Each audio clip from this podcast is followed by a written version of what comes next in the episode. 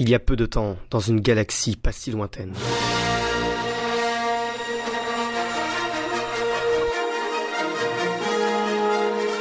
Onze ans après la fin de la prélogie, Disney décide de s'octroyer les droits de la plus grande saga cinématographique des deux derniers siècles. La peur se répand alors aux confins de l'univers, ce rachat laissant présager le pire.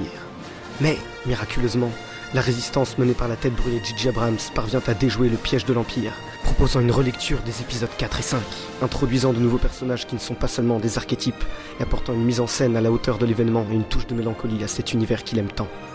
Nos héros semblent alors hors de danger.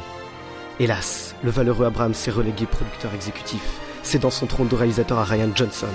La situation est désormais sans espoir. Point de suspension.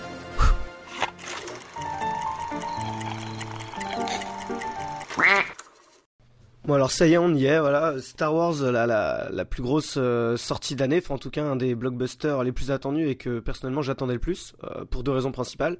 La première, bah, c'est que c'est Star Wars, quoi. C'est la, la, la saga populaire euh, la plus importante du, du cinéma. Et euh, parce que c'est la suite d'un film que j'avais beaucoup beaucoup aimé, Réveil de la Force, qui m'avait beaucoup plu, donc j'étais impatient.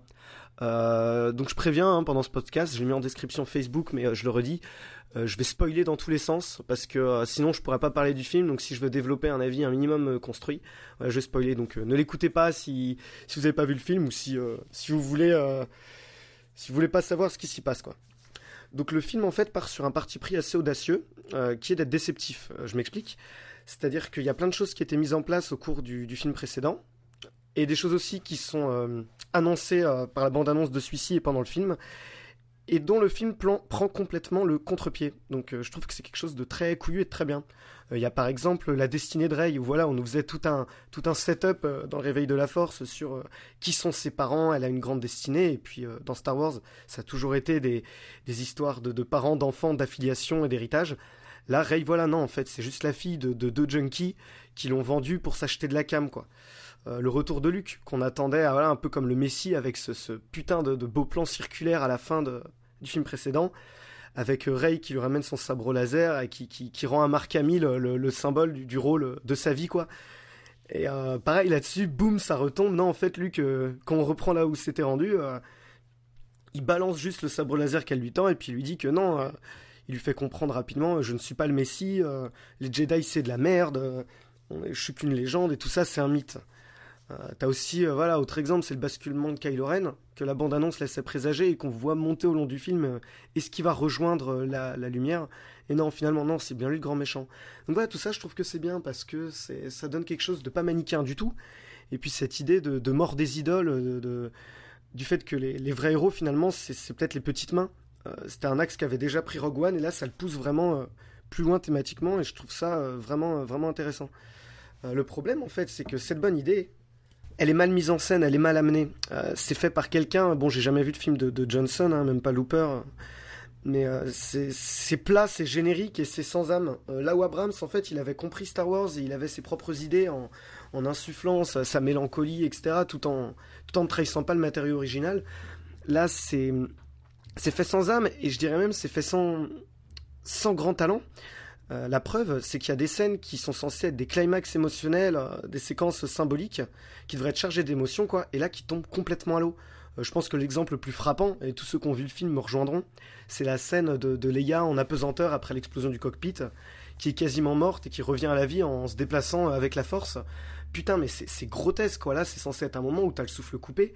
c'est ridicule et, et c'est vraiment, euh, vraiment gênant, quoi. J'ai entendu des rires dans la salle, alors que, euh, enfin, je sais pas, quand tu vas voir Star Wars, la première séance du matin, le jour de sa sortie, des gens qui leur matinée, je pense pas qu'ils viennent pour, euh, pour se moquer du film, quoi.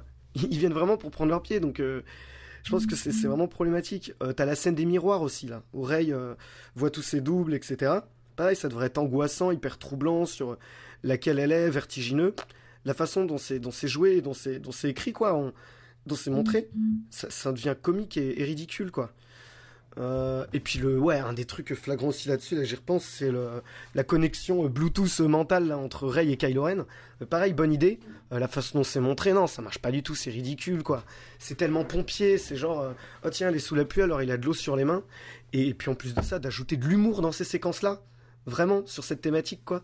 Genre euh, Kylo Ren qui est torse nu et elle qui lui fait un truc genre vas-y mec fais un effort couvre-toi Ça m'a en fait donné la, désagréable sensation d'être devant un, Marvel où t'as des gags qui font irruption euh, au moment important et qui désamorcent la dramaturgie, quoi.